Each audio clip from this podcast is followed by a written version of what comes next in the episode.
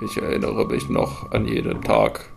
Es war ein verregneter Sonntagnachmittag und ich saß in meinem Büro und machte die Papierarbeit, die so anfällt, wenn man als Privatdetektiv viel zu tun hat.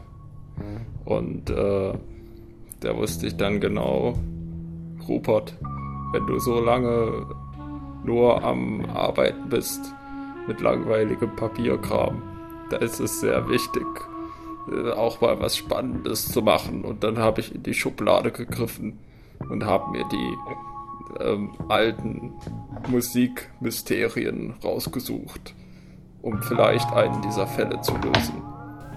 Ja, in diesem Sinne, hallo und herzlich willkommen äh, zu einer neuen Folge Jammerspiele, eurem Qualitätspodcast für Musik und Jammerei.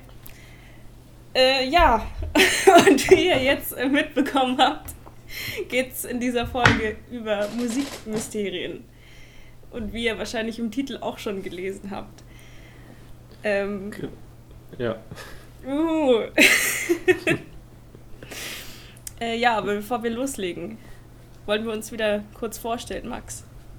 Ja, äh, wie ihr alle wisst, hatte ich äh, Anfang der 2000er diese steile Karriere mit meiner Punkband. Ähm, äh, The Fillers hießen wir. Und wir haben äh, überall, wir haben in Glastonbury gespielt. Am Ring haben wir gespielt. Und es lief so gut für uns. Und dann haben wir, ach, diese, ja, da gab es diesen äh, furchtbaren Zwischenfall, von dem wir jetzt, weil wir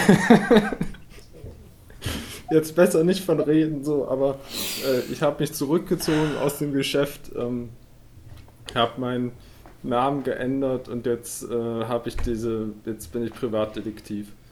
Und äh, ich trinke auch immer schön Whisky den ganzen Tag, damit meine Stimme immer rauer wird. Und das ist mein Plan fürs Leben, ja. Und jetzt seit äh, Seit äh, fünf Jahren äh, habe ich jetzt mein Büro und äh, spioniere irgendwelchen Ehebrechern nach. das ist mein Leben. okay, Sherlock. Äh, ich bin Julia und ich mache eine Lehre zur Bodenbelagsprüferin. Was im Volksmund ja eher auch als Fußbodeninspektion äh, bekannt ist. Ah, Fußbodeninspektion, krass. Ja, ja, ja. Beim TÜV mache ich die. Ah, okay. Wahnsinn, dass auch alle. Da muss ich nochmal gucken, dass ich meinen Fußboden im Büro auch beim TÜV nochmal anmelde. Mhm, weißt du, wie das ist? Eines Tages kommen die rein und da. Was? Ihr Fußboden ist noch nicht überprüft. Mensch, gut, dass ich dich kenne. Nicht wahr? Ja, ja. Äh, wir sitzen uns jetzt leider nicht mehr so schön gegenüber wie letztes Mal. Ähm, aber ich hoffe, das ähm, tut dem Ganzen jetzt keinen Abbruch. Wir wollten uns auf jeden Fall nochmal bedanken für euer nettes Feedback und so. Und ähm, dieser Podcast ist voll das äh, Herzensprojekt für mich. Und ich habe mich mega gefreut für eure ganzen Nachrichten und so, die ich bekommen habe. Also vielen lieben Dank. Ja, mir liegt das Feedback auch sehr am Herzen und äh, ich habe mich auch über jede Rückmeldung gefreut, die es, äh, die es gab für diese erste Folge und äh, ich finde das ganz toll. und ich bin auch sehr glücklich darüber. Vielen Dank, dass ihr uns zuhört. Yay! äh, ja, äh, das ist die zweite Folge Jammerspiele. Und heute wie gesagt, soll es ganz stark um äh, Mysterien gehen und ungelöst oder vielleicht gelöste äh, rätselhafte Fälle aus der Welt der Musik. Und äh, ja, damit ihr äh, wisst, was euch, was euch ungefähr erwartet, ähm, weil wir wissen, dass das äh, zum Teil heikle Themen sein können. Also wir haben keine, es gar nicht so sehr in so eine True Crime Richtung, was wir irgendwie besprechen, glaube ich. Ja, und als Inhaltswarnung oder Inhaltsangabe, ähm, wir haben keine Fälle drin, die irgendwie mit Mord oder mit anderen Formen von Gewalt äh, zu tun haben. Im weiteren Sinne auch nicht mit Tod. Aber es gibt mehrere, wo es um das oder wo es um Personen mit ungeklärter Identität geht oder um Personen, die möglicherweise abgetaucht oder verschollen sind. Ähm, das wird vielleicht einen Raum einnehmen, aber genau nur, dass ihr wisst, was euch ungefähr erwartet. Ja, und das Schweigen der Lämmer kommt auch vor. Ah, das Schweigen der Lämmer kommt vor, ja, ja okay. Das ist schon ein bisschen brutaler. Das, ja, da sollte man eine Inhaltswarnung auf jeden Fall, äh, auf jeden Fall aussprechen, was wir hiermit getan haben. Genau. Ja. Und das ist eigentlich auch die perfekte Überleitung zum ersten Fall, oder? ja, äh, der erste Fall ist, äh, stellt die Frage, wer ist Q Lazarus? Zuerst mal Q, Q Lazarus ist die äh, Sängerin, die einen Titel zu Das Schweigen der Lämmer beigesteuert hat. Und zwar Goodbye Horses. Und ähm, da gibt es eine ganz, äh, ganz witzige Geschichte dazu, weil sie eben, bevor sie Musikerin war oder als Musikerin gearbeitet hat und bevor sie auch eine Band hatte, äh, als Taxifahrerin in New York gearbeitet hat. Und die Geschichte soll halt so gehen, dass sie, ähm, also dass äh, Jonathan Demme, der Regisseur von Das Schweigende Lämmer, halt irgendwann mal bei ihr im, Taxi saß und sie hatte dann ihr Demo-Tape da drin und er fand das dann so toll, äh, dass er das dann genommen hat für den Film. Äh, so zumindest die Geschichte. Das hat er zuerst in, nochmal in einem anderen Film verwendet, nämlich in Married to the Mob, das den ganz tollen deutschen Titel Die Mafiosi-Braut hat. Oh Gott. Das ist wieder so, eine, so ein bisschen so eine Fail-Übersetzung, finde ich. Aber Deutsche Titel, ey. Ja, das, genau. Ja, aber das zieht sich ja bis in die Gegenwart. Genau. Also da kam das äh, Lied zuerst vor ähm, und dann eben im Schweigen der Lämmer. Und da ist es die äh, Hintergrund für die Musik, ähm, während ähm, Buffalo Bill vor dem äh, vor diesem Spiegel tanzt, als er dieses Kostüm aus Menschenhaut anhat. Falls ihr den Film gesehen habt. Also in dem Film geht es eben um ähm, einen Serienmörder und eine junge FBI-Agentin, die diesen Fall e-, eben auflöst, also lösen will quasi. Und äh, genau, da gibt es dann am Ende diese äh, sehr bekannte Szene. Und äh, in der spielt eben dieses Lied im Hintergrund. Ich fand das auch, ähm, ich habe den Film auch mehrmals gesehen, obwohl ich den gar nicht so mag, aber äh, denn damals, als ich Medienwissenschaften studiert habe, alter Hut, äh, ist natürlich gar nicht, was ich in Wirklichkeit mache. Ähm, da äh, wurde uns der auch nochmal gezeigt und ähm, Pipapo und wir haben den auch, glaube ich, zusammen schon mal gesehen.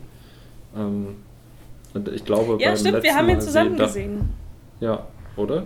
Ja, ja, haben wir. Ja. Und beim letzten Mal gucken dachte ich halt auch schon so, hm, das ist ein ziemlich cooles Lied. Aber ich habe mich nicht weiter damit befasst irgendwie. Also ich habe es dann nur so abgespeichert, ja, okay, mhm. ist ein cooler Song und klingt irgendwie so, ähm, ja, schon so Indie, äh, Post-Punk-mäßig irgendwie. Ja. War so zumindest meine Assoziation, die ich dann hatte in dem Moment. Mhm. Und ja, genau.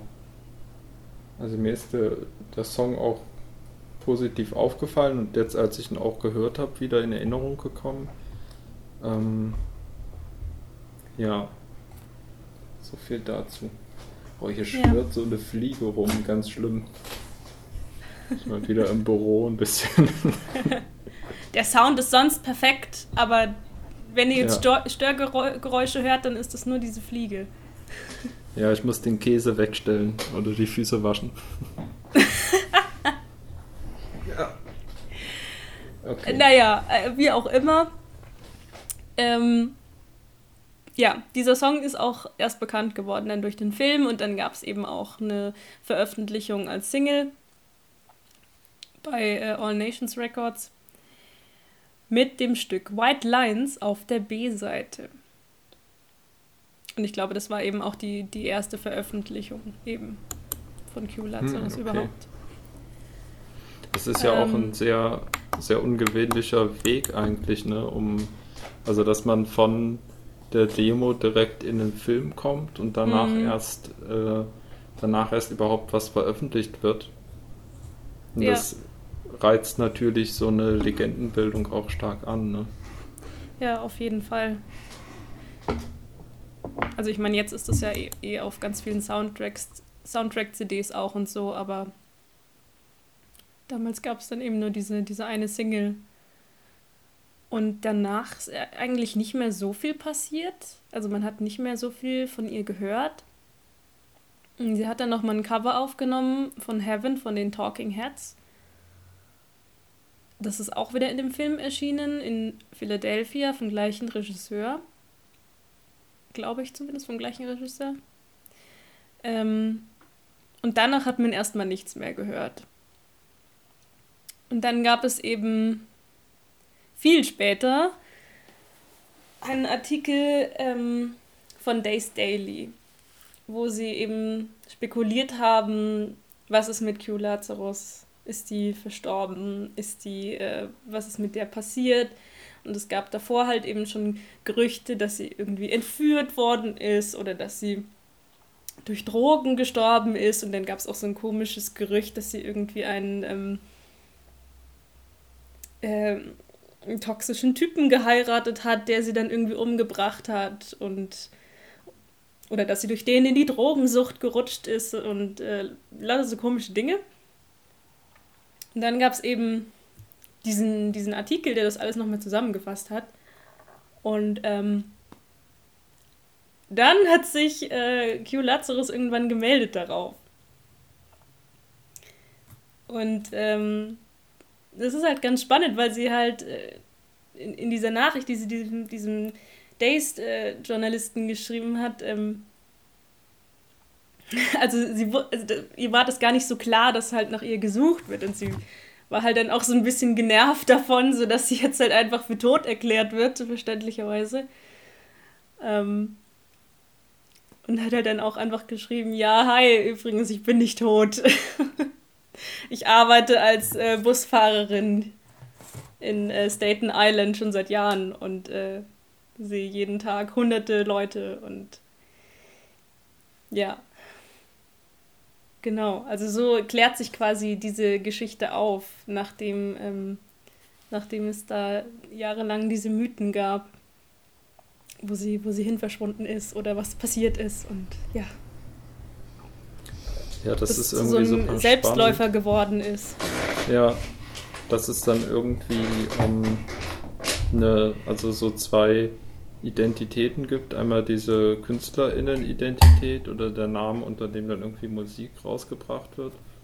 Und, und darum kann sich dann irgendwie so ein Image bilden.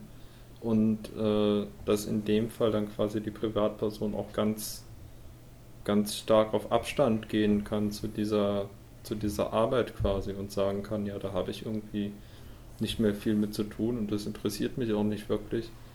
Aber das ist wahrscheinlich für viele Leute total unverständlich. Ja, oder das ist jetzt nicht mehr so meine Realität einfach. So, das habe ich vielleicht, als ich jünger war, gemacht und inzwischen bin ich aber einfach voll happy, Busfahrerin zu sein.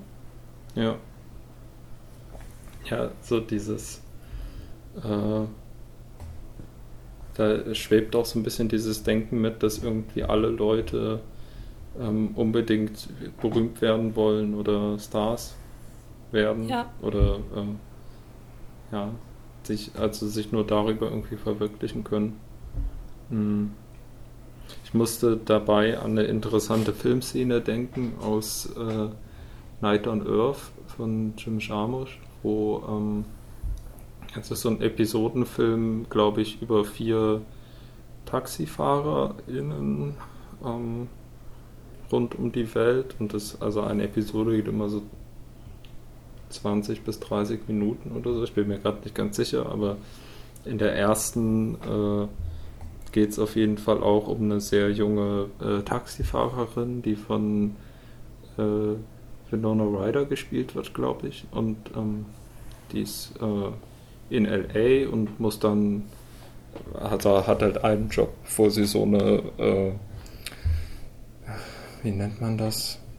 So eine Agentin oder so ein äh, Talentscout mhm. abholen will und diese oder abholen muss und diese Frau, die sucht quasi nach ganz jungen DarstellerInnen gerade und mhm. telefoniert noch so mit ihrem äh, mit ihrem Typen, der irgendwie Produzent ist.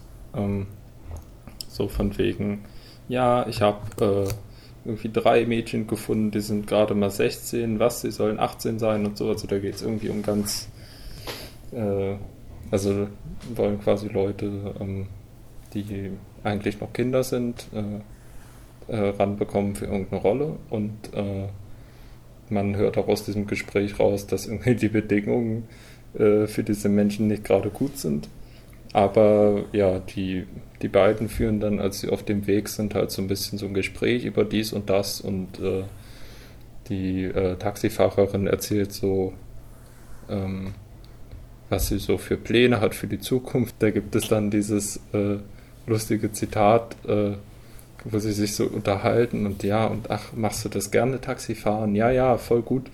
Und dann äh, sagt sie so, ja, aber ich will eigentlich nicht mein ganzes Leben dann Taxifahrerin werden, äh, Taxifahrerin bleiben. Da beugt die Frau sich so vor, ach, interessant, was, äh, worauf hast du denn Lust? Und dann ist sie so wie, ach, ich will Mechanikerin werden. und dann ist sie, sie, auch richtig enttäuscht. Und jedenfalls ähm, läuft die Szene darauf hinaus, dass sie die ganze Zeit äh, versucht, die Taxifahrerin davon zu überzeugen, nicht, nicht vielleicht doch äh, nach Hollywood zu kommen und so, ja, und weil sie habe ja so eine tolle Ausstrahlung und äh, sie spielt da ganz viel Talent und sie ist ja, also diese andere Frau ist halt auch irgendwie verzweifelt, weil sie äh, SchauspielerInnen auftreiben muss und äh, versteht aber auch einfach nicht, dass es Leute gibt, die gar keine Lust haben, Teil von diesem System zu sein. Die, aber warum muss sie zwanghaft Schauspielerinnen auftreiben? Ich meine, da gibt es doch eigentlich genug, oder? In Hollywood. Weiß ich nicht, aber so ist die Szene halt aufgebaut. Mhm. Dass sie anscheinend Druck hat, irgendwen, irgendwen zu finden für ein Casting oder so. Mhm. Okay. Ich, ich kenne mich auch nicht aus in Hollywood. aber ähm, ja, ich fand diese Szene, also nicht nur wegen dem Taxifahren, aber auch so dieses, äh, ja, äh, irgendwie ganz ganz spannend, dass das irgendwie recht eng miteinander zu tun ja, hat in der Thematik. Ja. Aber ich glaube, ist halt auch die Frage, ob das nicht wieder mehr so eine Geschichte ist. Also so, dass der Demi das halt beim Taxifahren irgendwie gehört hat. Also ich meine, kann schon sein, aber vielleicht ist das auch wieder irgend so eine. Ja, voll. Das stimmt natürlich. Gerade so Regisseure haben ja auch voll die äh, den Drang manchmal mit ihrem eigenen Werk irgendwie zu kokettieren und dann mhm. so ein mhm. bisschen Fehlinformationen zu streuen. Das kann schon sein, ja. Ja, ich finde, wir können hier mh, mm, generell auch mal ein bisschen einhaken und äh, über Mythenbildung im Internet sprechen. Weil jetzt ja. halt ja. bei diesem Fall ähm, ja eigentlich ja überhaupt keine Informationen da waren, was mit ihr passiert ist. Oder also wie sie gelebt hat. Man wusste nur, ja, sie ist Taxifahrerin. Äh, man wusste noch nicht mal ihren Namen und so. Mhm. Und äh, trotzdem entstehen irgendwelche Geschichten, dass sie an Drogen gestorben ist oder wie auch immer.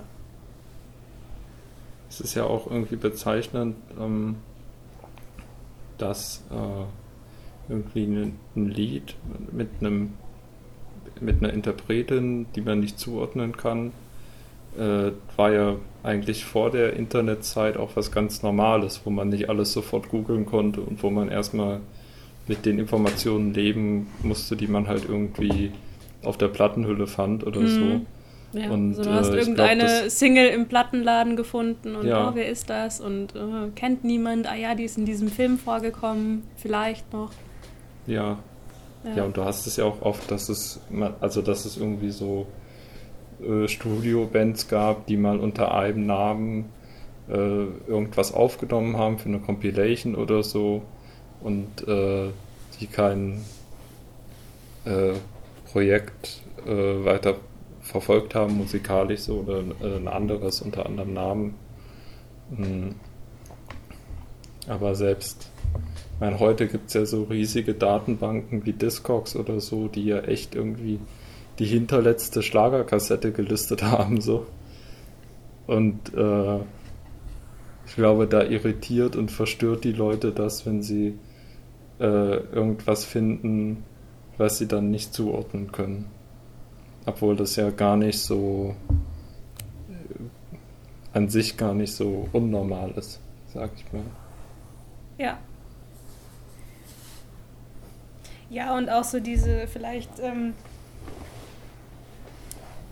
dass man ja so in Anführungszeichen einen geschützten Raum hat, hat ähm, in irgendwelchen Foren oder so halt Dinge zu behaupten, weil man ja nicht seinen Klarnamen verwendet und ja lauter diese, lauter solche Dinge. Ähm, ja, dass da einfach die Schwelle niedriger ist. Einfach mal irgendwas zu behaupten und dann sagt es der Nächste irgendwie weiter oder so und ja. ja. Ja, und dass umgekehrt die KünstlerInnen im Internet auch immer weniger Schutzraum haben, ne?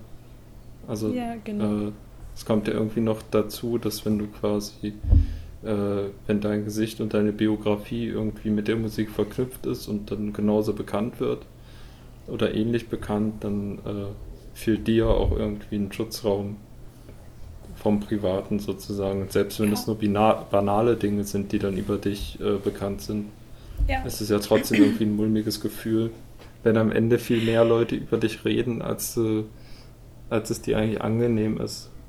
Ja, da gab es ja, ich glaube, bei ähm, Neutral Milk Hotel war das auch ein Faktor, der zur Auflösung geführt hat. Äh, also neben, äh, davon abgesehen hatte der, der äh, äh Sänger auch äh, andere mentale Probleme, aber es lag auch daran, dass eben dieses schlagartige Bekanntwerden im frühen Internetzeitalter dann mhm. irgendwie was war, wo sie gar nicht gut drauf klargekommen sind und was sie eigentlich auch nicht vorhatten, dass das, das genau, ihr zweites weil die waren Album ja total so, unbekannt. Ja. Ja. Und dass das zweite Album dann so über die eigene Szene hinausgeht und zu so einem Klassiker wird quasi. Ja. Und wenn man eben äh, wie Q Lazarus selber halt auch keine Lust hat auf dieses ganze Social Media Gedöns und sich äh, darüber halt auch gar nicht wehren kann oder wehren will halt einfach, oder Dinge richtig stellen will. Ähm, und dann schwirren diese ganzen Informationen rum. Ja, dann äh, mache ich mal weiter mit äh, unserem zweiten Fall, der auch in eine ganz ähnliche Kerbe schlägt tatsächlich. Also wir haben unterschiedliche Fälle von musikalischen Rätseln, aber äh, das ist jetzt auch einer, der tatsächlich ähm, sich um eine ungeklärte oder äh, teilweise ungeklärte Identität dreht. Und zwar geht es um einen Musiker namens Lewis, der ähm, in den 80er Jahren äh, Alben aufgenommen hat, um die sich heute viele Gerüchte ranken. Diese Person, Lewis, hat äh, 1983 und 85 zwei Alben aufgenommen unter dem Pseudonym Lewis also Lewis hat immer versucht, sich aus diesem Musikbusiness insofern rauszuhalten, dass er sehr wenig über sich oder seine Identität preisgegeben hat. Äh, deswegen gibt es halt sehr viel Spekulation. Aber ähm, was sind das überhaupt für Alben und wie ähm, sind Leute da drauf gekommen? Mhm. Also vor einigen Jahren, ich glaube so irgendwann in den 2010er in den 2010er Jahren ähm, sind äh, ein paar seiner Alben auf einem Flohmarkt wieder aufgetaucht und dann über den Internetblog hat sich das verbreitet und es gab dann ein gesteigertes Interesse an der Musik. Und äh, es gab auch ein Label dann namens äh, Light in the Attic, die äh, auch darauf spezialisiert sind, äh, alte Musik wieder, äh, äh, wieder neu herauszubringen und so Neuauflagen und Restaurationen ähm, quasi machen. Ach, das ist ja cool. Also es ist ein ganzes Label nur für die sich alte Musiker ja. raussuchen und die dann neu oder irgendwelche Compilations machen. Ja, also die haben auch ein, zwei äh, aktuelle, oder nicht nur eins, zwei, also die haben auch ein paar aktuelle Leute unter Vertrag, aber hauptsächlich ähm, ist deren Ding, dass die äh, alte kleine Platten, die quasi nicht mehr erhältlich sind, wieder neu rausbringen. Cool. Ja, und das haben sie auch mit dem mit den zwei Alben von Lewis gemacht. Ähm, ja, als dann äh, sozusagen schon die ganze Legende ziemlich in, im Rollen war um diese Musik und äh, natürlich auch eine gewisse Nachfrage irgendwie dazu bestand, weil man wollte ja das auch irgendwie hören, wenn man sonst nur darüber äh, gelesen hat. Also wie kann man den Stil beschreiben von den Alben? Also zumindest das erste Album, das äh, geht in so eine ähm, Folk- und äh, Piano-lastige Richtung. Ähm, sind sehr äh, ruhige Pop-Songs, äh, Balladen über äh, verlorene Liebe oder Liebe an sich. Und das hat so ein bisschen äh, Ambient-Elemente oder das, was später als Dream Pop äh, bezeichnet wurde. Ähm, das passt ganz gut, um das so zu beschreiben. Mm. Und das zweite Album, ähm, von dem, was ich reingehört habe, war so ein bisschen, ein bisschen schneller, ein bisschen schwungvoller, aber auch, ähm, also das ist jetzt meine persönliche Meinung zu der Musik, äh, irgendwie gar nicht so erinnerns, erinnerungswürdig oder also ich weiß nicht, ähm, ich finde die Musik an sich gar nicht so spannend. Ähm, ja, die ist schon durchschnittlich, finde ich auch. Ja, also es hat also so ein so bisschen. Typisch 80er Jahre Pop. Keine Ahnung. Ja, also ich finde die besseren Songs ähm, haben halt schon so ein äh, so ein bisschen ihrer Zeit was voraus und ähm, könnten auch so von so Indie-Bands aus den 90ern oder 2000ern irgendwie sein, aber dann ist auch viel dabei, was irgendwie für mich nur wie Fahrstuhlmusik klingt und so, so hier reingeht und da raus quasi. Ähm, das, ja, aber äh, ihr könnt euch das alle gerne mal anhören und äh, wir sind auch gespannt darauf, was ihr davon haltet und ähm, ja, wir so haben auch findet. dieses also Mal wieder eine Spotify-Playlist. Äh, klein, aber fein. Ähm, aber mit allen Sachen drauf, die wir gefunden haben. Ja. Und auf ja. YouTube übrigens auch. ich mache es jetzt auch immer auf YouTube für Leute, die kein Spotify haben. Das ist eine gute Idee, ja. Ja. Ähm, genau. Ja, aber ich kann auch voll nachvollziehen, äh, wenn Leute das fasziniert und das ist ja nochmal äh, sehr individuell, wie dann die Musik auf einen wirkt. Mhm. Mm. Und das hat auf jeden Fall, also auf jeden Fall hat die Musik an sich auch, zumindest bei dem ersten Album, schon so eine leicht mysteriöse Atmosphäre und das ist halt sehr, äh, äh, sehr getragen äh, und ruhig. Und man kann auch viele der Texte gar nicht so gut verstehen, weil er auch so ein bisschen nuschelt. Äh, und oft so ein, also nicht so deutlich singt, sondern eher so in sich hinein singt irgendwie. Und äh, ja, es gab aber äh, tatsächlich sehr wenig Spuren lange Zeit, die irgendwie in sein, also zu seiner Identität irgendwie was ausgesagt haben. Lange Zeit war eine der einzigen äh, festzustellende Begegnung, die Leute mit ihm hatten, äh, also die überprüfbar war, äh, das Shooting von dem ersten Albumcover, also wo er so äh, oberkörperfrei, leicht lasziv in die Kamera blickt und äh, nur von einem weißen Hintergrund in Schwarz-Weiß und so. Und ähm, das Foto so, so wurde ganz geschossen. verwaschen auch irgendwie das Bild, also als wären so, als hätten die sich irgendwas über die Linse geklebt. Ja, weißt du, was ich meine? Ja, so ein bisschen so Weichzeichner auch, ne? Ja. Also die haben ja früher wirklich, um Weichzeichner zu machen, einfach so Vaseline auf die Linse geschmiert. Ja, ja, genau, sowas meine ich. Oder so, so eine ja. irgendwelche oder Frischhaltefolie drüber gemacht oder sowas. Ja. Voll, ja. Und das spiegelt eigentlich sehr gut dass dieses leicht verwaschene und äh, äh, verschwommene von dieser Musik auch irgendwie gut wieder.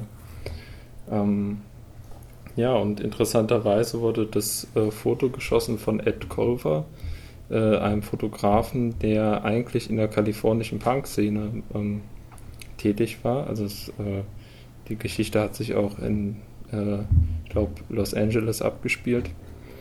Und äh, der ist für seine Fotos unter anderem für Black Flag bekannt oder für Bad Religion hat er auch ähm, Fotografien angefertigt äh, von Konzerten oder auch für Albumcover.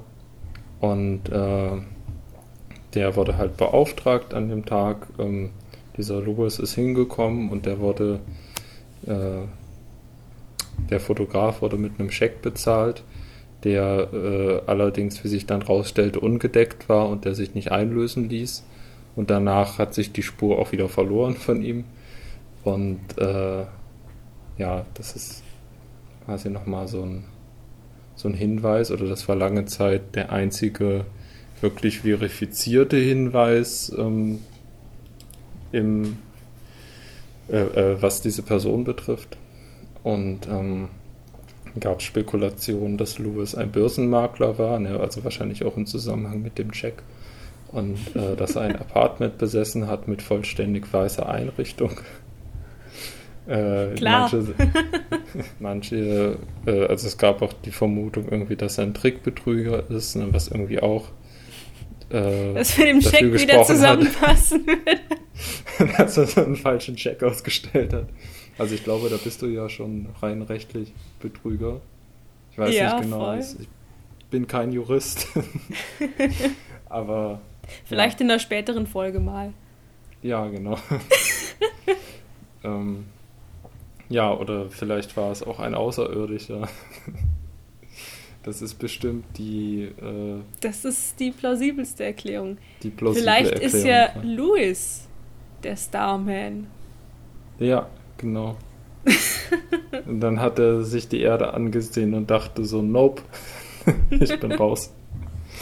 ähm, Dazu ganz kurz zur Erklärung: Wir haben uns ähm, es gibt dieses Mysterium, dass Kanye West der Starman ist, ähm, von dem David Bowie singt.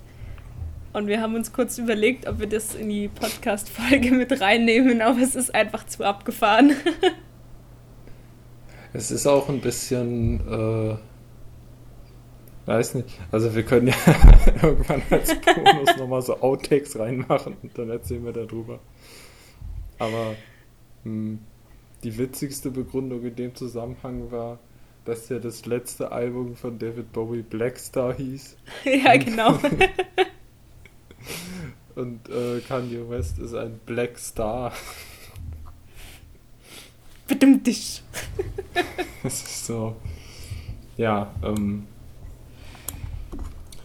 Äh, sehr obskur. Aber. Genau. Ja, und so war lange Zeit über diesen Lewis nicht viel bekannt. Äh, man hat dann noch herausgefunden, dass sein äh, äh, bürgerlicher Name wohl äh, Wendell Wolf ähm, gewesen sein soll, wenn ich mich recht erinnere. Wir haben auch wieder schlampig, ich habe wieder schlampig recherchiert. äh, Die Hälfte aber, nicht aufgeschrieben. aber. Das ähm, merke ich mir. Kein Problem. Im August 2014 gab es dann Bestätigung, dass äh, der Künstler äh, am Leben ist und äh, dass er auch äh, kurz Kontakt mit diesem Label hatte, also mit dem Light in the Attic, die das herausgebracht haben. Und er hat dann nur kurz äh, quasi, ähm, oder hat irgendwie eine halbe Stunde mit denen telefoniert und hat nur gesagt, äh, ja, ähm, Geht in Ordnung, Leute. Daran. Was? Geht in Ordnung, Leute. Ja, Macht so mal. in etwa. Also der meinte, er wäre nicht interessiert daran, da noch irgendwie Geld mit zu verdienen und er möchte da nicht äh, zurückschauen und äh, jetzt macht er viel ambitioniertere Sachen, äh, die er 40, 50 Jahre lang geschrieben hat. ähm, aber äh, er versucht die auch nicht zu bewerben oder so. Also äh, bleibt äh, ein Mysterium. Es sind auch noch zwei weitere Alben unter anderem Namen aufgetaucht, die auch äh, äh, von ihm stammen. Äh, genau. Aber anscheinend hat er zumindest was diese äh, Reihe von Alben angeht, auch kein Interesse daran, die irgendwie kommerziell noch zu verwerten. Ähm, aber die Lab also das Label meint, sie äh, legen immer ein bisschen Geld zur Seite, falls er später doch noch äh, was davon abhaben will. Ach, sehr nett. Genau. Ja, das ist äh, alles, was es quasi gibt zu, dem, zu diesem Mysterium. Mhm. Eigentlich auch ein ganz ähnlicher Fall wie mit äh, Kulazarus. Ne? Ja, außer dass sie sich ja wirklich äh, an die Öffentlichkeit mehr gewendet hat. Stimmt, ja. Ja. Bei ihm war es eher so durch die Hintertür mit dem Label. Genau. Was es ja noch ein bisschen mysteriöser macht, wenn man nicht wirklich einen O-Ton oder so von ihm hat. Genau. Und, ja, er dann nur so über Dritte kommuniziert. Mhm. Aber der ist halt wahrscheinlich auch schon sehr alt und hat gar kein, äh, keine Social Media Kompetenz. Der tritt jetzt nur noch in Punkschuppen auf. Ja. ich wette mit dir. Ein, Ambitionierte Sachen. ja. Drei Akkorde. Genau. Äh, wie hatte. Äh, ich glaube, Blue Weed hat mal gesagt, wenn du mehr als zwei Akkorde benutzt, dann machst du im Prinzip Jazz. es gibt ein äh, Bild von ihm, wie er heute aussieht, auf diesem Pitchfork-Artikel.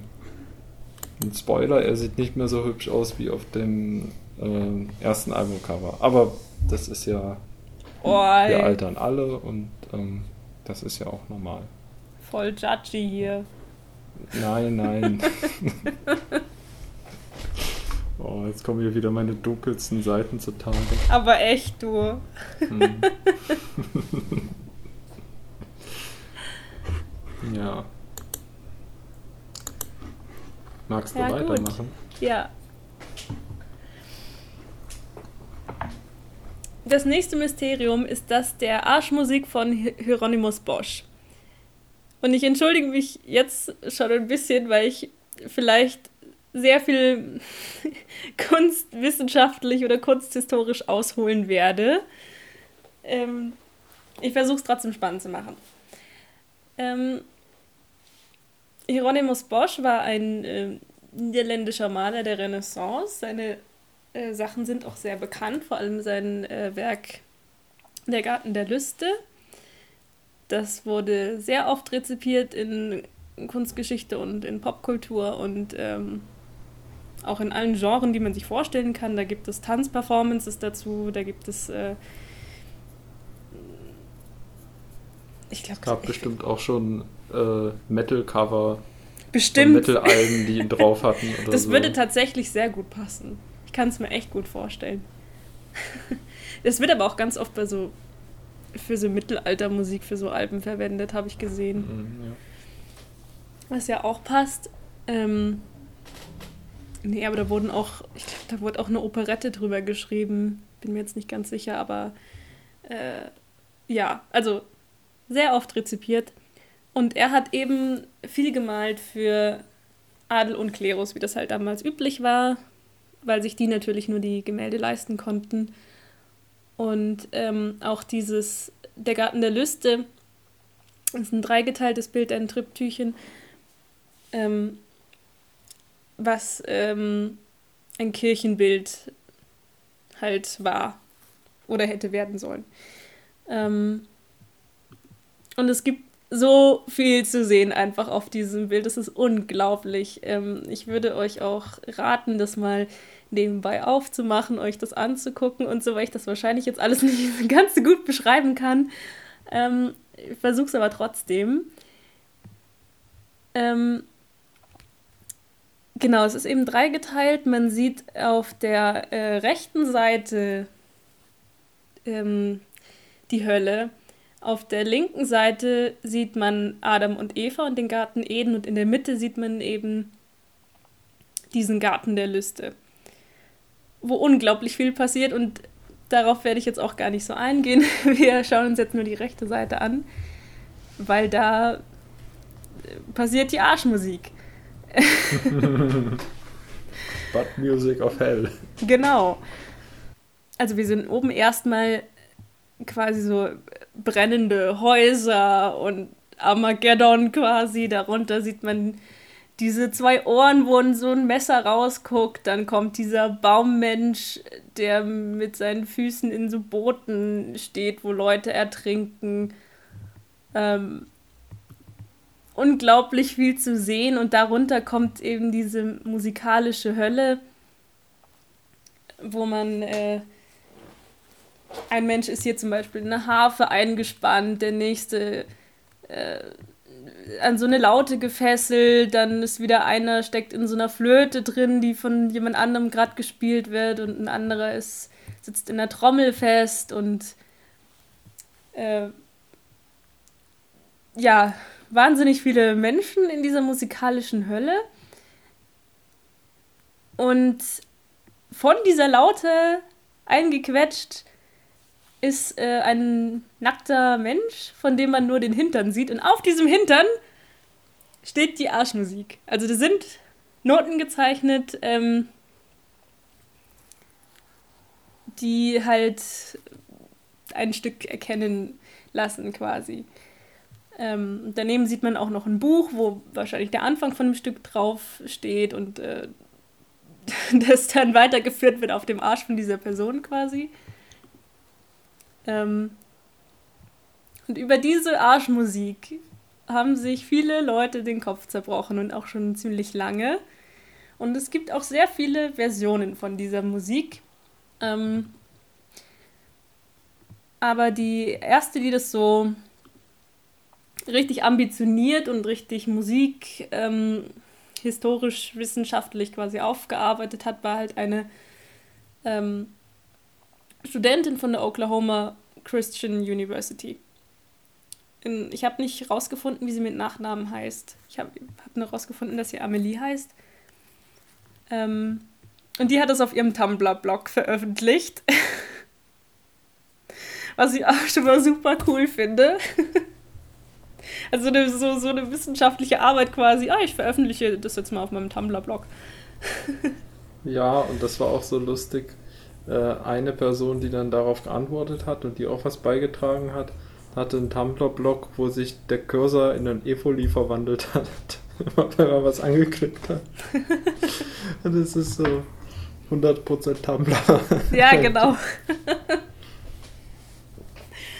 ähm, die kann man sich dort auch immer noch angucken. Also wir packen euch diesen Link mal in die Folgenbeschreibung wie immer und dann könnt ihr euch das anhören. Ähm, es gibt aber, wie gesagt, richtig viele Vers Versionen davon, weil man das natürlich nicht so gut erkennen kann, weil man es wieder unterschiedlich auslegen kann, eben wie das aufgeschrieben wurde, auch damals Musik und ähm, ja, aber sehr interessant auf jeden Fall alles. Und es wird halt auch immer mehr. Also immer mehr Leute nehmen sich jetzt diese Musik an und ähm, veröffentlichen so eigene Aufnahmen und es ist halt, ich finde es sehr interessant, dass die halt echt super verschieden ist. Also manche sind so total kakophonisch und so totales Durcheinander und andere sind super harmonisch und äh, ja, ähm, und man fragt sich halt so, was, was hat Bosch sich dabei gedacht? Ist es wirklich ein Stück, was er kannte oder hat er einfach irgendwelche Noten dahin gemalt? Ähm, was ja auch wieder die Frage offen lässt, ob er als Maler überhaupt Noten lesen konnte oder halt schreiben, aufschreiben konnte. Ähm, genau.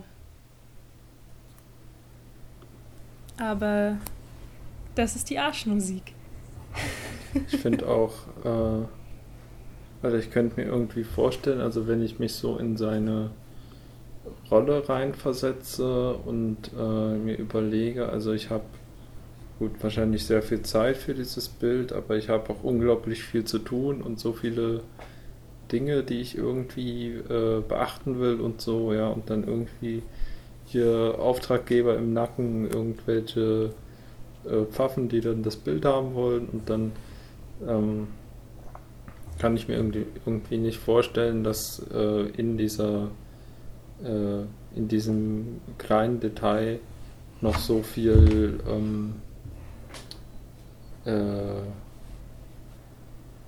so viel Mühe, Mühe investiert wurde, ja. noch ein Stück hineinzugeben, was irgendwie eine besondere Bedeutung oder so hat. Also ähm, ich habe eher das Gefühl, so ähm, er hat einfach ähm, irgendwelche Noten reingeschrieben, die halt irgendwie halbwegs passen oder so, oder hat sich irgendwo Noten rausgenommen. Das könnte eben auch sein, dass er das wo abgemalt hat quasi. Ja. Und andererseits gab es ja damals noch keine, ähm, keine, keine Bücher, also kein, kein Gotteslob oder sowas, wo das halt abgedruckt war. Also wo die Noten zum und die Texte zum Mitsingen drin standen. Also andererseits, wo, wo hat, soll er das herhaben? Wobei ich mich da jetzt auch nicht so gut auskenne, inwieweit äh, Lieder und Noten halt zu der Zeit ähm, schon aufgeschrieben wurden. Beziehungsweise natürlich wurden sie aufgeschrieben, aber ähm, ist halt wieder die Frage, in welchen Kreisen, also ob er wirklich in diesen Kreisen dann auch unterwegs war, dass er Zugriff zu, zu diesen Schriften dann hatte. Und andererseits finde ich, ist dieses Bild und generell alle seine Bilder, sie sind so detailliert. Man kann über jedes einzelne kleine Ding ähm, Abhandlungen verfassen, theoretisch. und das wird auch gemacht. Also zum Beispiel im Garten Gibt's auch der Podcasts Lüste. drüber. Bestimmt. Oh, das wäre echt cool. Ich würde es anhören. In diesem Mittelteil ähm, kommen zum Beispiel ganz, ganz viele Früchte vor. Und ich ähm, war mal in einer Ausstellung über Bosch in Berlin und da hatten sie eine Tafel nur über diese Früchte und was die für Bedeutungen hatten zum Beispiel kommen da viele Erdbeeren vor und Erdbeeren waren im Mittelalter, äh, weil da ja auch so viele Nüsschen dran sind, ne, Sammelnussfrucht und so. Also galt es halt für, ähm, für Sex und für äh, Fortpflanzung und für äh, diese ganzen Dinge. Also dafür stand zum Beispiel die Erdbeere. Und deswegen sind da so viele Erdbeeren. auf diesem Bild. Und so gibt es halt eben äh, tausend Sachen, ähm, wo wir natürlich auch jetzt so mit unserem ähm, modernen Blick und ohne dass wir Kunst studiert haben, natürlich nicht so drauf kommen. Und irgendwie könnte ich mir schon vorstellen, dass, dass das einen Sinn ergibt. Vielleicht will ich es aber auch nur. Und es ist unrealistisch. Ja, aber so wie du es beschreibst, kann es schon gut sein, dass es irgendwie eine zeitgenössische Bedeutung gab, die damals irgendwie viel geläufiger war als heute und ähm, die vielleicht einfach auch ein bisschen verschollen ist. Vielleicht gab es mal eine Redewendung oder so, die damit zu tun hat, dass man Noten auf dem Arsch hat oder so. Das kann auch gut sein. Oder so in der Richtung. Da gab es doch auch diesen niederländischen Künstler, der ein Bild nur mit Redewendungen gemalt hat. Stimmt, ja. Ähm, Peter Brügel hieß der. Ah ja. Genau, Ja, der hat dieses, äh, ja, weiß man ja. der hat dieses Bild gemacht mit den, mit den Sprichwörtern, das auch so wahnsinnig detailreich ist.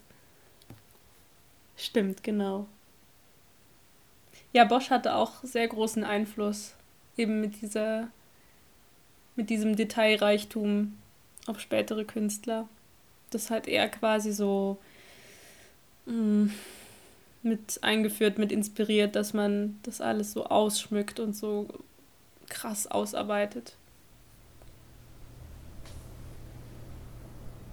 Nochmal eine kurze äh, ungebildete äh, kunstspezifische Frage. Wie groß waren diese Bilder so? Ich Also, glaube, das war ähm, etwa zwei Meter groß. Okay. Hm. Ja. So ungefähr. Also es ist schon beeindruckend. Es ist Ja, echt, ja. man kann irgendwie fünf Stunden davor stehen und sich diese, und sich diese, diese Tausende von Dingen angucken. Hm, Und das war ja irgendwie auch der Sinn damals, dass Bilder beeindrucken, weil die Leute konnten nicht lesen. Ähm, also gab es Bilder, die man sich angeguckt hat. Und bei so einem Bild wirst du halt nie müde, wenn du es anguckst. Ja, ist so ein bisschen wie so ein Wimmelbild, ne? Genau. In so Kinderbüchern. Wo auch ganz viel passiert. Ich mag ja auch die Löwenzahn-CD-ROMs total dafür. oh yeah. Die hatten in einer, in einer CD-ROM hatten die auch so einen Fall, da musste man irgendwie Kriminalinspektor sein. Dann hatte man so ein Wimmelbild von der Stadt, wo man so durchklicken konnte, um irgendwie Sachen rauszusuchen. Boah, oder die Patterson und Findus Videospiele. Oh, das war auch so schön. Hast du die, Die mal ich nicht gespielt? gespielt, ja, aber die schade. waren ich glaube, da gab's detailreich. Hä? Die Ja, die ich waren halt alle gespielt. handgezeichnet. Das war so schön. Ja. Ach cool. Ja, aber um jetzt wieder den Bogen zu spannen zur Musik. ähm, ja, eben sehr interessant, wie, wie vielfältig äh, das interpretiert wurde auch. Und hat mir Spaß gemacht, das zu recherchieren auch, sich da verschiedene Sachen anzuhören und so. Ja, das ist auch so ein schönes Stück Internetkultur irgendwie, ne? Auf jeden Dass so Fall. viele Leute äh, sich dafür zusammenfinden äh, und an so einer Sache gemeinsam arbeiten. Da Ja, kommen wir später auch nochmal drauf zu sprechen. Äh, ja, genau. Aber voll schön auf jeden Fall. Das ist auch so, das ist irgendwie der Teil vom Internet, den ich mag. So. ja. Das ist die schöne Seite vom Internet. die schöne Seite, die die- wir alle lieben. Dann gibt es so die, die äh, hässliche Seite, der ganze, der, ganze Hass und Hetze und Ja. Dummheit, äh, die da verbreitet wird. Aber, Trollkultur und so. Aber so für die Butt Music Community würde ich gerne, dass das Internet bestehen bleibt in der Ja. derzeitigen Form. Das ist echt schön. Und das kann auch nur durchs Internet passieren. Sowas. Ja. Okay, dann ist aber. Ich, ich glaube, es ist Genüge getan dem der Arschmusik. ähm, lass mal mit Klaatu weitermachen. Ich werde äh, kurz eine kleine Pause einlegen.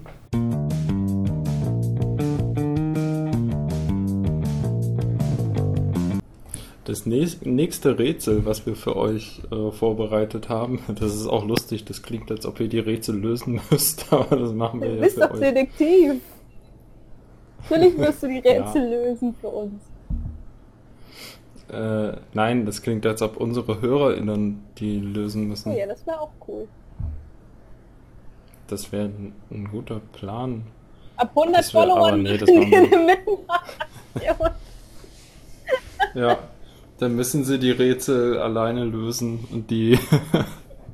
Also einmal googeln und die Auflösung Genau. kommt in der nächsten Folge. Ähm, ja, nee, okay. Also das nächste Rätsel, was ich heute vorstellen werde, führt uns tief in die Vergangenheit äh, der 70er Jahre. Und zwar ähm, geht es um die Band namens Klaatu und ihr erstes Album 347 EST, was 1976 rausgekommen ist. Äh, das war eine kanadische Band und die hat dieses ähm, psychedelische Pop-Album aufgenommen und äh, ja, nach dem Erscheinen äh, hat es eigentlich erstmal kaum Beachtung gefunden so und landete, war halt so ein bisschen Grabbelware irgendwie, ne? Ähm, und äh, nicht wirklich, äh, nicht, wurde nicht wirklich wahrgenommen für irgendwas. Äh, bis allerdings ein äh, Journalist darauf aufmerksam geworden ist, ähm, Steve Smith, der für das Providence Daily Journal geschrieben hat. Und ähm, der hat äh, sich das Album angehört und dann hat er sich gedacht, Mensch, den Sound kenne ich doch, das sind 100 Pro die wiedervereinigten Beatles. Und so wurde das Ger ja. und so wurde das Gerücht in die Welt gesetzt, ähm, dass es sich bei Klaatu um ein Geheimprojekt der äh, wiedervereinigten Beatles handeln würde, um ein Pseudonym. Also Dass quasi die berühmteste Band der Welt gesagt hat, okay, wir nehmen uns, machen uns jetzt keinen Druck und wir ähm, werden äh, unter anderem Namen was veröffentlichen. Und äh, ja, dann äh, äh, st- stand die Welt natürlich Kopf für einige Tage oder Jahre. Jahre, Bestimmt für Jahre. die Ja. Quasi. ja, Man muss sagen, ich, ich persönlich finde den Sound schon ähnlich zu den Beatles. Die Beatles haben natürlich verschiedene Phasen durchgemacht und so, ist klar, aber ähm, sind schon Ähnlichkeiten da, finde ich. Du fandest es nicht so ähnlich. aber ich bin auch nicht, also kein Beatles-Experte. ich Ah habe halt nur bin auch Sgt. Peppers gehört. Aber, naja. Aber äh, genau. Aber Album Was waren das eigentlich für- sorry, ganz kurz. Das Albumcover finde Ja, ich, klar. passt schon auch zu den Beatles irgendwie. Ist schon irgendwie ein bisschen 68er Drogengrip. ja, Eh so ja, das ist auf jeden Fall naheliegend, ja, das Cover. passt in diese Phase von den Beatles irgendwie rein. Ja, ja. Mm. Genau, also da kommen wir jetzt mal drauf. Äh, ihr, ihr wisst gerade nur, dass es sich um psychedelischen Pop handelt, aber da gab es ja mehr als zwei Bands, die äh, in dieser Zeit die Musik gemacht haben. Äh, und was waren jetzt eigentlich die konkreten Anhaltspunkte, dass Leute überzeugt waren, dass es sich bei dieser Band äh, um die Beatles handelt? Ähm, ja, und da war dann äh, erstmal davon abgesehen, dass ähm, bestimmte Songs äh, äh, anscheinend äh, eine starke Ähnlichkeit zum Sound der Beatles äh, aufgewiesen haben, was wir ähm, gerade schon diskutiert haben. Ne?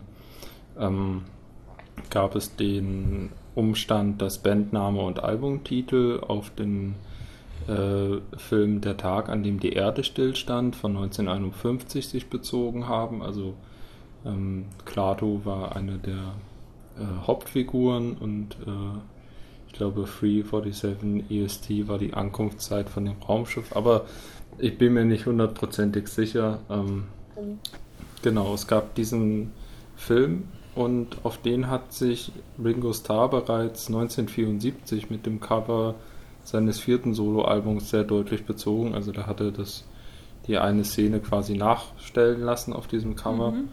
Und äh, das hat ähm, Vermutungen äh, angeregt, ne, dass es da scheinbar denselben Bezugspunkt gab mit diesem Film. Dann wurden auch die äh, Identitäten der MusikerInnen geheim gehalten.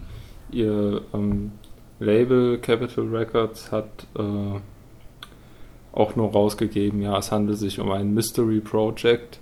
Und dann hat der Regisseur, äh, nicht der Regisseur, der Journalist sich gedacht, ach Mystery, das klingt wie Magical Mystery Tour. äh, ja, also ähm, dann geht es auch so ein bisschen in dieses vage Verschwörungstheoretische rein. Ähm, äh, ein Anhaltspunkt war noch, dass das Label Capital Records eben diverse Alben in den USA für die Beatles veröffentlicht hat. Aber da muss man ja auch sehen, also Capital Records war ja ein sehr großes, oder ist ja ein sehr großes Major-Label. Ich weiß nicht, ob es das noch gibt, aber zu der Zeit damals, die haben ja unfassbar viele Musik rausgebracht. Also das ist irgendwie kein wirklicher Anhaltspunkt. Vor allem das, ähm, also das war ja nicht ihr, ihr Hauptlabel, oder? Die ja. haben ja das nur verbreitet eben. Na, ich, ähm, wie gesagt, ich bin kein Beatles-Experte und jetzt kommt wieder gefährliches Halbwissen, aber die hatten ja irgendwann auch ein eigenes Label.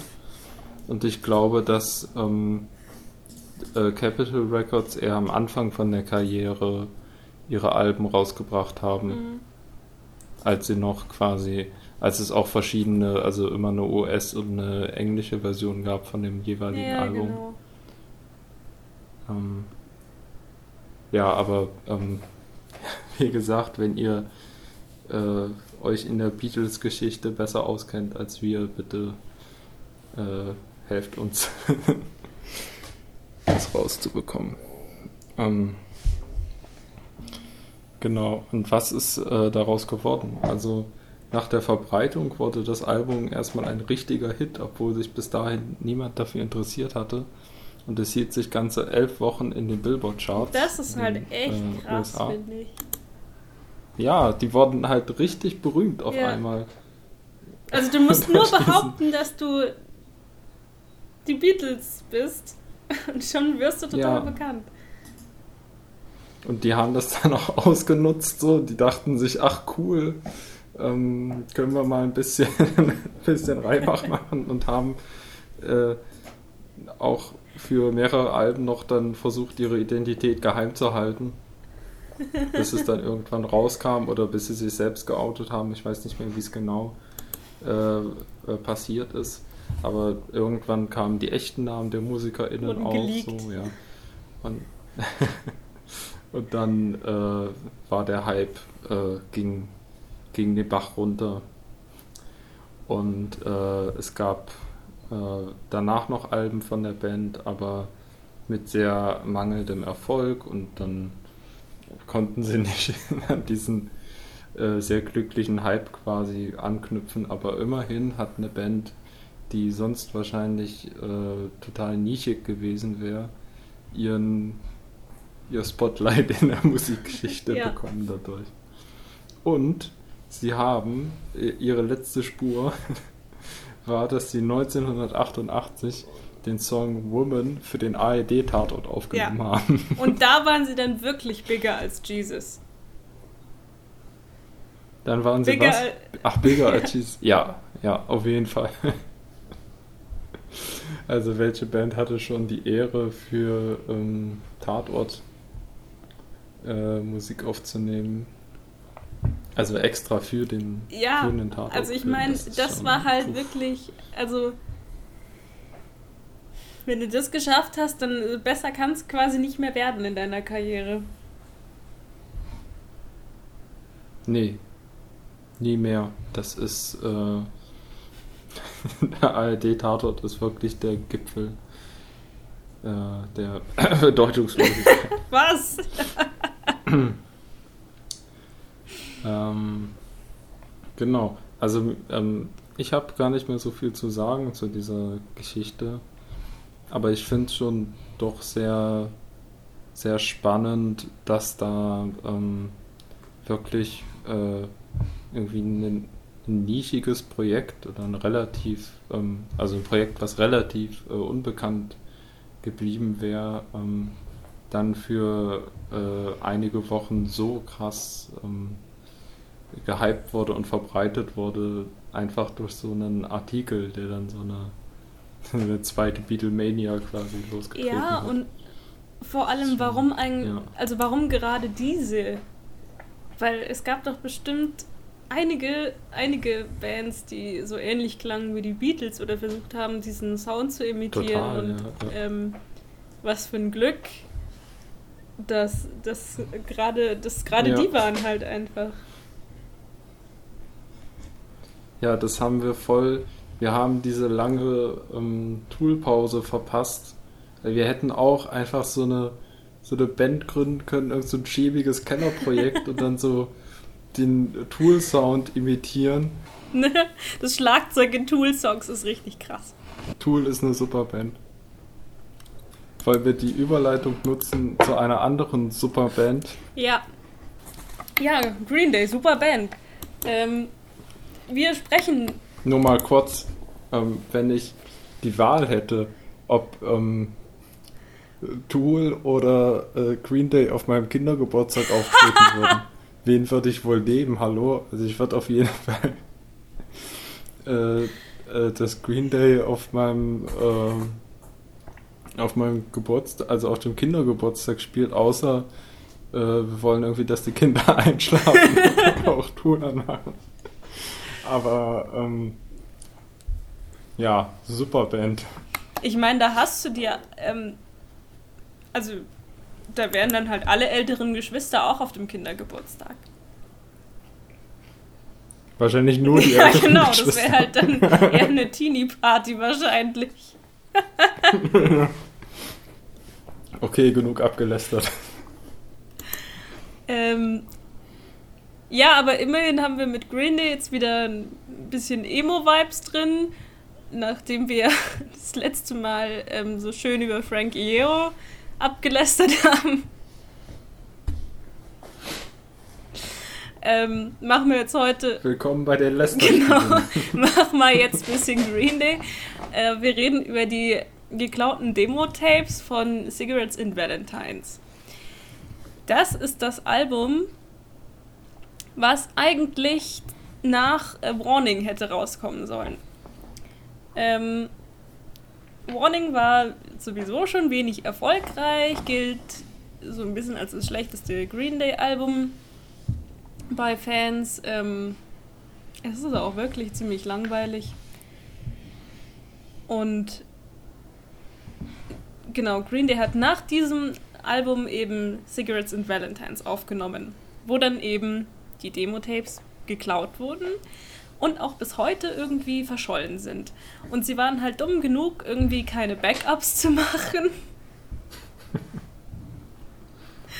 ähm, oder vielleicht hatten sie auch welche und es waren irgendwie halt nur so rohe Demo-Aufnahmen, dass sie sie nicht benutzen konnten. Oder sie haben sich halt selber gedacht, ja gut, dann scheiß drauf. Ja, ich frage mich halt auch, also wie wichtig diese Demos sein können für so eine Band. Also entweder, also die vergessen doch dann nicht über Nacht die Songs zu spielen, wenn sie sie nicht mehr hören. Ja, es ist, Weil als Punkband ist ja nicht so, es ist total mysteriös. Bei Tool hätte ich das verstanden, so wenn die sagen, oh Mann, jetzt haben wir äh, vier Jahre an diesen äh, 40 Minuten 40 Minuten Schlagzeug-Solo geschrieben. ja. Und jetzt ist es weg, dann scheiß drauf. Aber so, ich habe immer das Gefühl, dass Green Day Songs ein bisschen schneller entstehen und dann, das ist so. Ja, und vor allem auch in, in so dieser dran hängen kann, Phase, wo sie sowieso nur so wenig originellen Pop-Punk gemacht haben, also ähnlich wie das, was sie halt jetzt machen. Ähm, Hm. und Billy Joe Armstrong, also der kennt die Songs auch noch, der spielt die zum Teil auch live für die Fans noch. Also Hm, Okay. zumindest den Titelsong Cigarettes and Valentines, den gibt es auch als äh, Live-Aufnahme. Also nicht als Studioaufnahme, Okay. sondern den haben sie halt live gespielt und da aufgenommen. Also die wissen das irgendwie äh, schon noch, denke ich mir halt auch irgendwie. Ich glaube, Ja. sie haben es dann halt eben wirklich an, als Chance genommen, dass sie sich irgendwie dachten, ja, okay, jetzt ist ein großer Teil der Arbeit halt schon irgendwie weg, was wir, was wir da eingespielt haben oder so. Und äh, vielleicht dachten sie sich auch einfach, ja, die Songs waren eh lame, dann lass mal jetzt was anderes machen. Und letztendlich ähm, war es ja dann auch äh, gar nicht so schlecht. Weil das Album, was sie danach hatten, äh, American Idiot, war, war ja wahnsinnig erfolgreich. Und auch anders als das, was sie davor gemacht haben, weil es äh, eben so eine, also sie bezeichnen es immer so als Punk Opera. Und es gibt ja auch dieses ähm, Broadway-Musical davon, von American Idiot. Und so kann man sich das auch vorstellen. Also es ist ein punkiges Musical. In Albumform. Im Prinzip wie, wie Zen Arcade von Husker Du.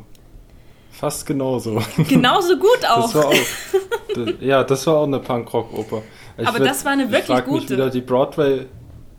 Ja, äh, frag mich, wie die Broadway-Umsetzung äh, aussehen würde. Wahrscheinlich so drei Jungs auf dem Schrottplatz, die in ihre Bier. Äh, in ihre Ah, ich oute mich jetzt hier so krass. Ich habe ich hab die.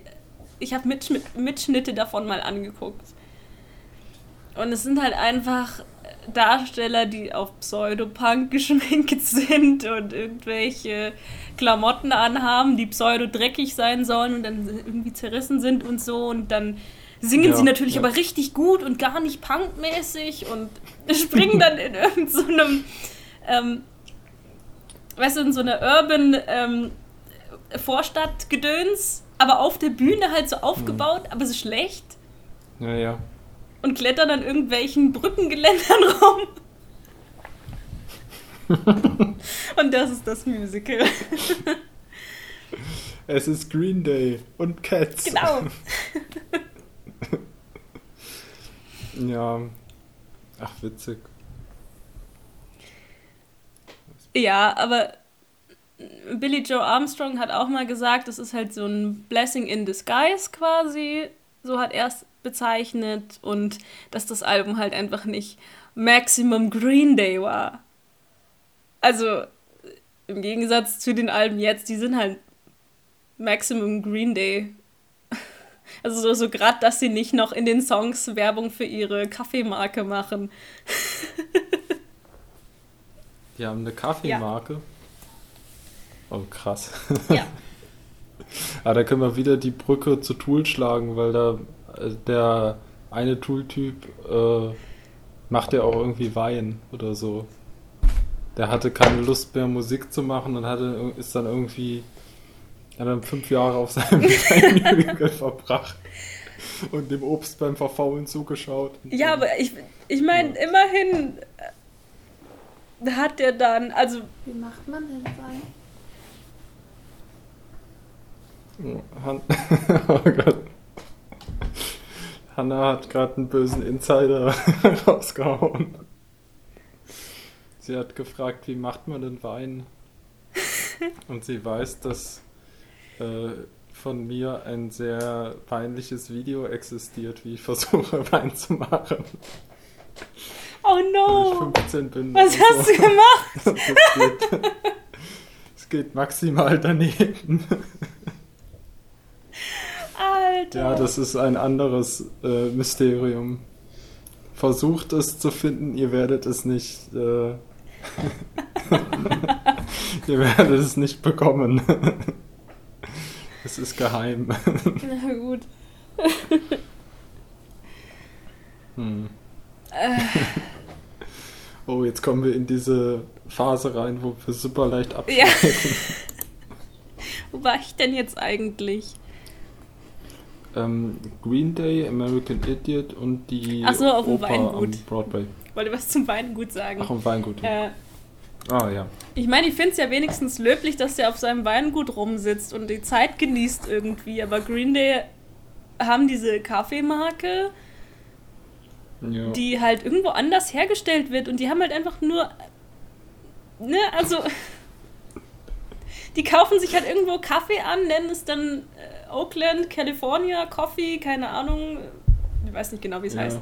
Ähm, und verkaufen dann irgendeinen Kaffee und. Äh, why?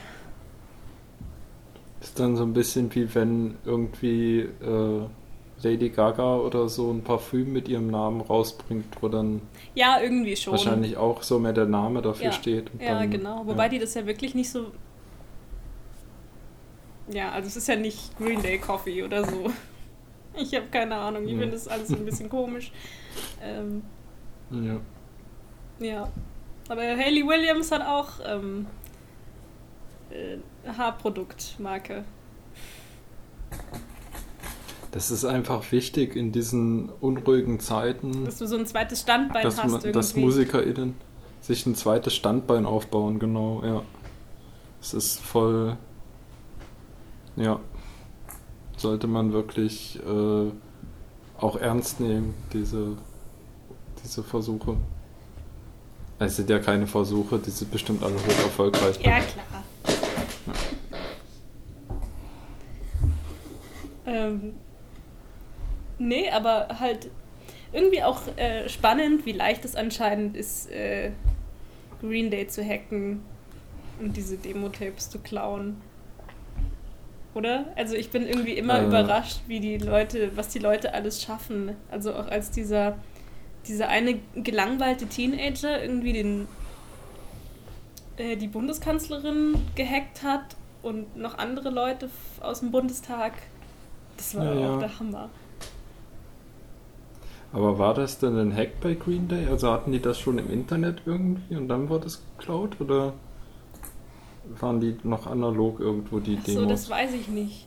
Ich habe so verstanden, dass sie das, ähm, dass sie das äh, Aufnahme, also dass sie das Tonstudio irgendwie gehackt haben. ah, okay. Aber ja. Also ich glaube nicht, dass sie irgendwelche physischen Kopien geklaut haben. Hm. Ja, spannend. Ich finde halt irgendwie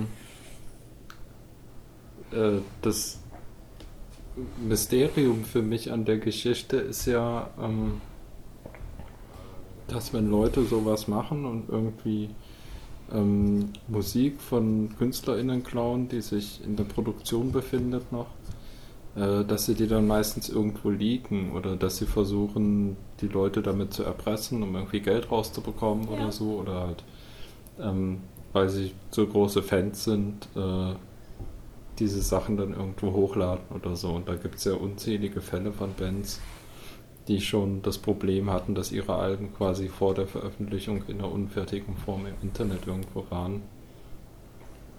Das ist ja dann äh, ganz spannend, wenn das scheinbar nicht ähm, passiert ist. Und die, äh, also die nicht äh, dann darauf folgend irgendwie aufgetaucht sind oder ja, genau. Dass es gar keine Konsequenzen hatte, so die waren dann weg. so. Hm. Vielleicht war es jemand, der Green Day gehasst hat und der dieses Album verhindern wollte. Oder Green Day haben es selber irgendwie gehackt, weil sie den, weil der Plattenvertrag das irgendwie gefordert hat, dass sie dieses Album noch rausbringen und die wussten aber, wie scheiße das ist. Und dann haben sie so getan, als wurde alles gelöscht. Und ah, da war sie so, ah, hm, ah, schade. Wir, wir konsumieren so viele Substanzen, wir können uns an nichts erinnern am Aufnahmeprozess. Das wäre unser Sgt. Peppers gewesen, aber leider, ähm, ja. Und jetzt produzieren wir das weiße Album. Möglich. Ja, aber bei Radiohead war das ja zum Beispiel ganz oft so, Ja. dass da dass die Alben gehackt wurden, also geleakt wurden. Ja. Ja, ich glaube alle ab Kid A ähm, waren dann schon irgendwie in einer äh, unfertigen Form im Mhm. Internet. Ja, was echt hart ist. Ja, vor allem wenn du da irgendwie Arbeit reinsteckst ne? und dann hm, dann dir die Kontrolle darüber entzogen Mhm. wird, so, ne? Vor allem, ja, eben wenn es dann noch unfertig irgendwo landet, das ist halt echt krass. Voll, ja. Ja, äh, ich lass, lass noch eine Filmidee pitchen, die wir hatten, oder? Hau raus. Darum, also, ähm, wir haben uns überlegt, jetzt ist ja gerade die Zeit, wo so richtig viele äh, Musikbiopics erscheinen, die auch alle super erfolgreich sind. Also es gab dieses über Queen und es gab das von Elton John und mehr fallen mir gerade nicht ein, aber es gab zwei Biopics, die gerade erfolgreich sind. Das heißt, jede andere Band, die ähm, irgendwann erfolgreich war, braucht jetzt auch eins. Und ähm, wie könnte Green Day da äh, daran mitwirken, so, ne? Ähm, die könnten auch ein ganz langweiliges äh, äh, Stino Biopic ähm, äh, veröffentlichen, drehen lassen, so mit irgendeinem äh, Oscar-Regisseur, keine Ahnung, Jonathan Demi ausgraben. und äh, dann gucken, dass das läuft. Oder sie könnten richtig ähm, was richtig Kluges um die Ecke gedachtes machen und äh, eine sehr abgedrehte Idee von einem Biopic. Und zwar äh, ein Zeitreise-Thriller über den Green Day-Fan aus der Zukunft, der die Tapes äh, von, äh, wie hieß das, Cigarettes and Valentine ne? mhm. ne? oder so. der diese Tapes. Richtig gute Recherche einfach, Max, danke. danke für deine Mitarbeit. Bester, bester Privatdetektiv. Ja, und dann haben sie sich doch hier ähm, äh, getroffen mit ihrer Affäre, mit der, ähm, hier, wie hieß der noch? Ach, ähm, ja, genau, aber ich, ich hab's auf jeden Fall mal gesehen. Ich hab's nur vergessen, ja, genau. aber ich habe quasi wasserdichte Beweise. Und wie heißen Sie nochmal? Ähm,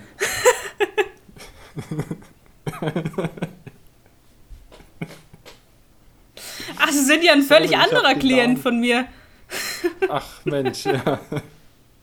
Ich vergesse immer die Namen von meinen Klienten oder sowas. Hm. Ja, aber das wäre jedenfalls äh, eine richtig krasse Idee für ein, äh, für ein, äh, für ein Biopic. Und Green Day kommt dann immer nur so ein bisschen am Rande vor und äh, werden dann aber auch gut äh, dargestellt. Also irgendwie, ich hätte gern äh, Nicolas Cage als Billy Joe. Und was? Ach so, und du meintest Helena Bonham Carter als Billy Joe. In einer Doppelrolle, das wäre auch geil. ja, ja ich, ich meinte halt das berühmte Trio. Also Johnny Depp und Helena Bonham Carter und ähm, äh, Deep Roy. Weil Drake Hull ja auch so klein ja. ist.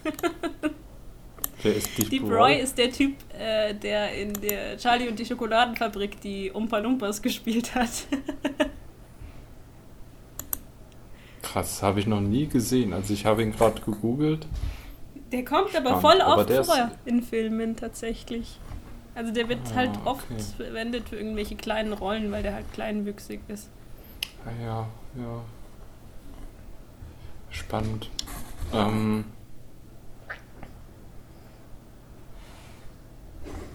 Ja. Aber das,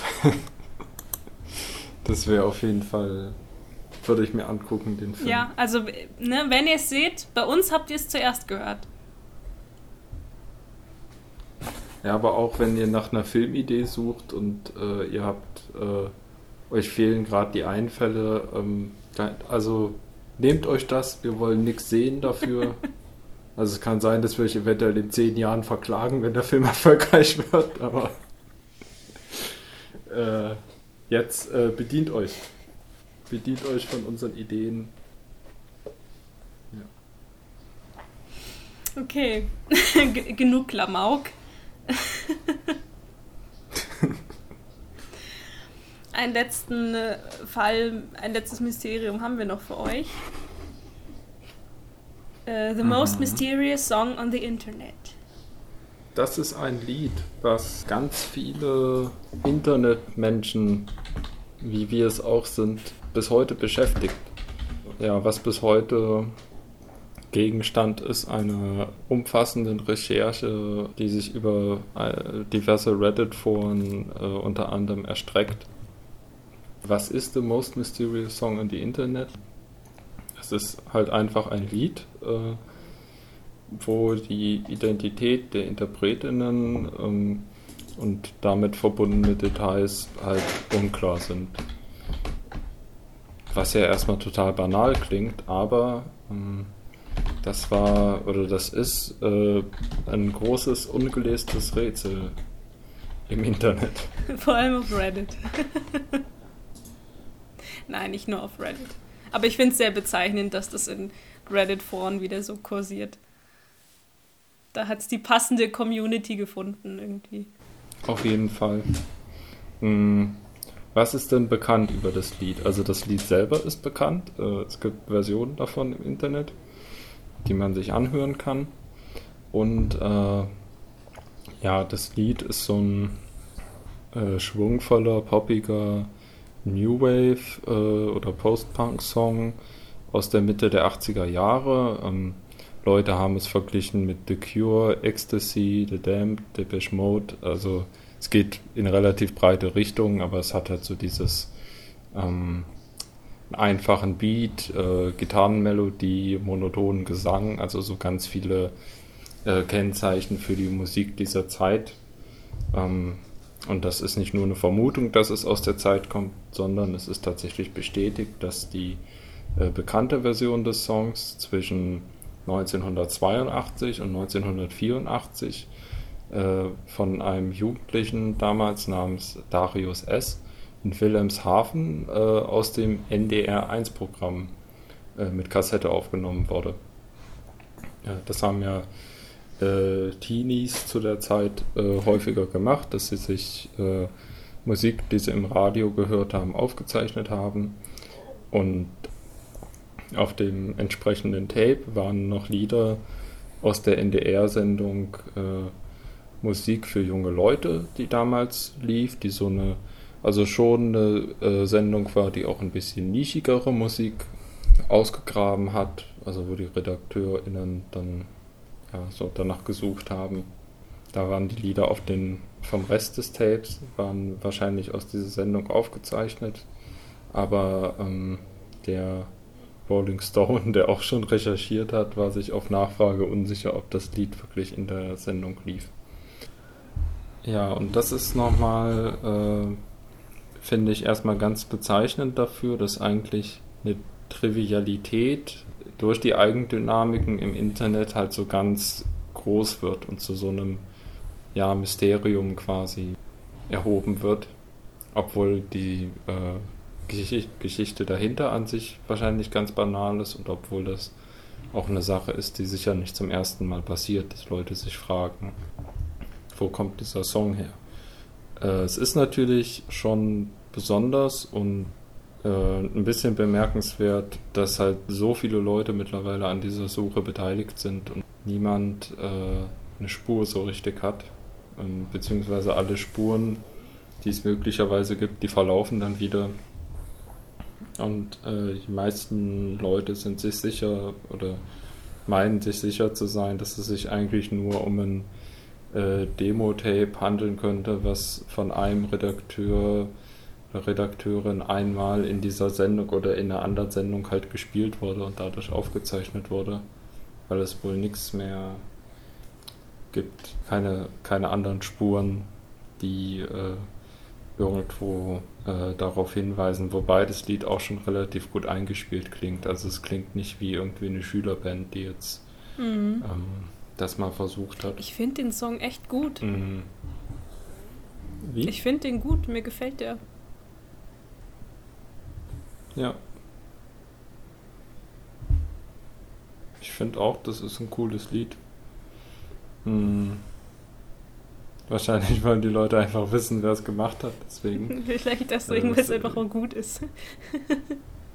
und ich hatte so ein bisschen, als ich das gehört habe und so, also es gab äh, natürlich, es war natürlich naheliegend erstmal neben äh, England, USA auch äh, Deutschland in Betracht zu ziehen als äh, Ursprungsort. So, und da gab es, es gab richtig äh, so ähm, sprachwissenschaftliche Analysen, ähm, ob es einen bestimmten Slang oder einen Dialekt gibt in dem Gesang, den man irgendwie mhm. erkennen kann. Es gibt auch auseinandergehende Analysen darüber, wie genau die Lyrics quasi sind. Ne? Also ähm, der erste, äh, die ersten paar Wörter sind wahrscheinlich Like the Wind oder so und äh, es ist dann auch so ein bisschen der inoffizielle Name und im Refrain vielleicht äh, Check it in, check it out, aber äh, das können halt auch Verhörer sein, so man ist sich halt nie so richtig sicher für sowas.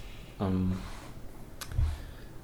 und äh, eine Sache, wo ich, ähm, die jetzt vor kurzem, ich habe das auch in dem Reddit-Forum dann so ein bisschen verfolgt, die vor kurzem erst aufgetreten ist. Ähm, da musste ich auch schon dran, also ein bisschen vorher dran denken, äh, dass sie äh, jetzt begonnen haben, so Osteuropa und den, äh, so den ganzen osteuropäischen äh, äh, Raum, Russland und so ähm, in Betracht zu ziehen ähm, was ja äh, zum Beispiel dadurch, dass es ein anderes Schriftsystem meistens gibt, äh, das in Online-Suchanfragen äh, und so halt ähm, schwieriger zu finden ist. Mm. Und ich finde es auch nicht so unwahrscheinlich, dass vielleicht irgendwie eine Person äh, auf irgendeinem Weg ein Tape aus der, aus der Zone äh, rübergespielt hat oder so. Oh. Meine Katze meldet sich gerade zu Wort. Hi.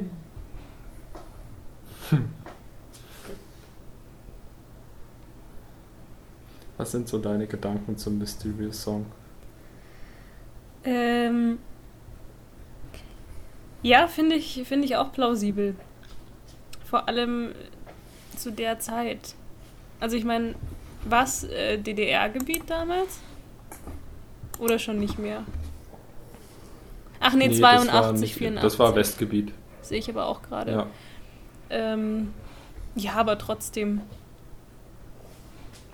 Ähm, ja, das finde ich das einen recht plausiblen Anhaltspunkt. Beziehungsweise hm. auch das mit dem Demo-Tape. Das kann ich mir auch. Oder nicht, nicht Demo-Tape, aber ja doch halt besser aufgenommenes Demo-Tape. Ja. ähm, aber mich würde es auch interessieren, eben, äh, weil ich den Song ganz gut finde. Ja. Das ist so krass, dass da schon für Arbeit irgendwie. Also, das geht schon so insgesamt schon gut zehn Jahre und vielleicht so äh, vier bis sechs Jahre auf Reddit das dann noch mhm. gesucht wird. Und äh, es gab auch schon so ein riesiges äh, Google-Dokument, was ich mir angesehen habe von dem, von dem Reddit-Forum, wo sie alle Bands aufgelistet haben und alle möglichen Hinweise, die sich auch als falsch rausgestellt haben, damit Leute, die später recherchieren, das nicht nochmal überprüfen müssen. Und da waren halt irgendwie hunderte Bands aus den 80er Jahren, wo sie es versucht haben zu überprüfen, ob es eine Verbindung gab. Also auch so große Namen wie Depeche Mode mhm. oder so. Ja, das ist schon echt ähm, nice. Das ist schon wieder tolle Internetkultur. ja, und da hat auch jemand geschrieben, dann äh, am Ende äh, stellt sich raus, dass das größte Mysterium die Freunde, die wir auf dem Weg gefunden haben, sind. oh, süß.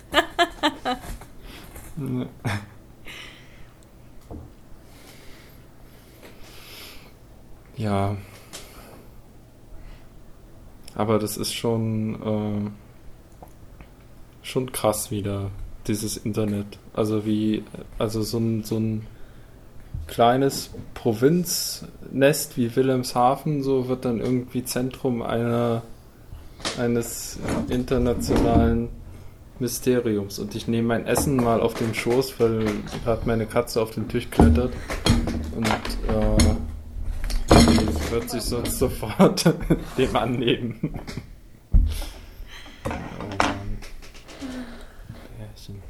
Ja, nächstes Naja. Jahr, äh, äh, nächstes Jahr. Nächstes Mal dann wieder im professionellen Küchenstudio. Aber jetzt. Ja. Möchtest du Schlappergeräusche aufnehmen, wenn das Ganze. Nehmen wir die Schlappergeräusche auf.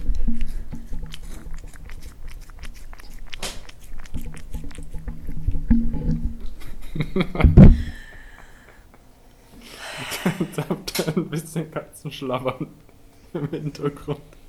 Quality Das, Content. wird so ein, das wird die Chaos-Folge. Das hört ihr nur bei uns. Oh, nimm mal das Messer weg. Ei, ei, ei. ja, ähm. Eigentlich, eigentlich war das doch schon ein ganz, ganz guter Schlusssatz, oder? Mit der Freundschaft, finde ich. Also nicht Ja, ich Schlusssatz, weiß oder, nicht, aber, aber Abschluss für dieses Ding. Ähm, und Irgendwer hat mich aus dem Konzept gebracht. Aber es gibt ja noch eine bestimmte Anekdote, Ja. die wir erzählen wollen, Ja.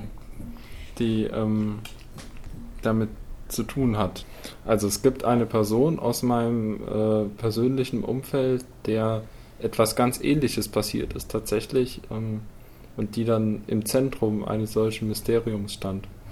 Und zwar ähm, hat äh, diese Person äh, irgendwie vor plus minus 5, 20 Jahren, also 20 Jahren plus minus 5, äh, ein äh, Gedicht geschrieben in einem Online-Forum und das da hochgeladen und ähm, sich erstmal nicht mehr, äh, nicht weiter viel äh, dabei gedacht und das ähm, äh, ja dann andere Dinge getan in, ihren, in ihrem Leben.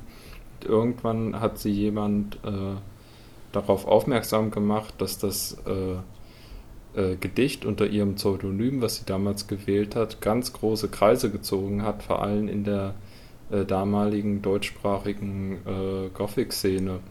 Ähm, und das äh, ja, ist sozusagen bis heute in äh, Plattenrezensionen und so aus, aus eben Szeneblättern Anspielungen gibt auf dieses Gedicht.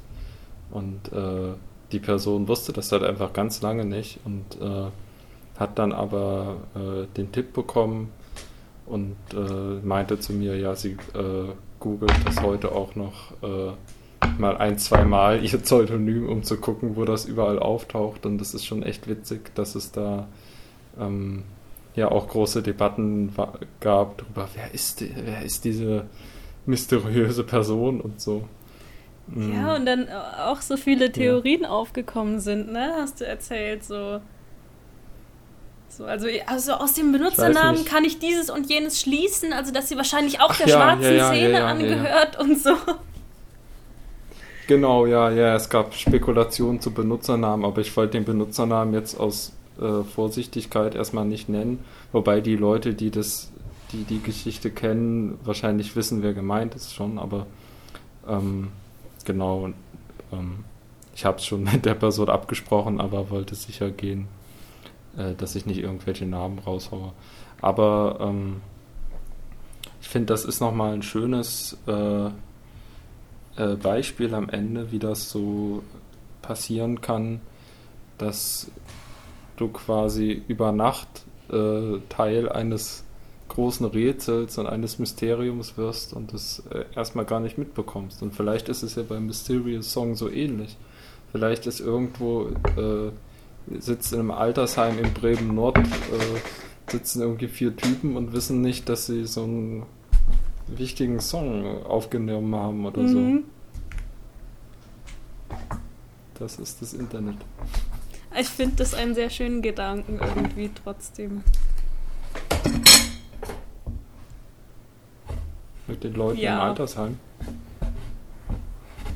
Also vielleicht auch, dass das gar nicht sein muss. Dass man nicht alle Rätsel Ja. lösen muss, auch vielleicht. Und dass die Leute dahinter auch so glücklich Genau. sind. Ja. ja, das ist doch ähm, ein schöner Gedanke, dass wir diesen, diesen Fame auch gar nicht brauchen. Liebe HörerInnen, ich bedanke mich recht herzlich, dass Sie auch dieses Mal wieder eingeschaltet haben zu meinem kleinen Podcast. Und ich äh, werde mich jetzt mal weiter meiner Papierarbeit widmen. Und äh, ich hoffe, mit diesen kleinen Rätseln des Alltags konnte ich Sie ein bisschen unterhalten. Ja, wenn ihr es bis hierhin geschafft habt, ganz lieben Dank. Das wird ja anscheinend wieder ein bisschen längerer Podcast. Herzlichen Glückwunsch. Voll die Ausnahme bei uns. Ähm, äh, ja, aber vielen Dank fürs Zuhören. Wir danken mal wieder äh, Han und äh, Jamal für die Mikrofone. Genau, alle, ähm, alle Links wie immer in der äh, Folgenbeschreibung. Alle Listen in der Folgenbeschreibung. Äh, schaut auf unserem Instagram vorbei. At Jammerspiele. Äh, Quality Meme Content. Ja. Und äh, ich glaube, du bist zur Meme Cream aufgestiegen. Ja, danke, danke.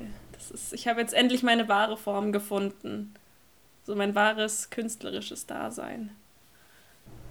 Ich schließe mich allen äh, Danksagungen an. Ähm, danke, danke, danke, dass ihr euch das anhört und dass ihr äh, diese äh, seltsame Operation am Laufen haltet. Ihr seid äh, das. Äh, ach. Ähm, in Krankenhäusern dieses Ping-Dings, was so piept, äh, wenn Leute irgendwo angeschlossen sind. Ähm, wir sind ein schwerkranker Patient. oh nein. What? das wird nichts. Nein, vielen lieben Dank, danke fürs Zuhören und bis bald.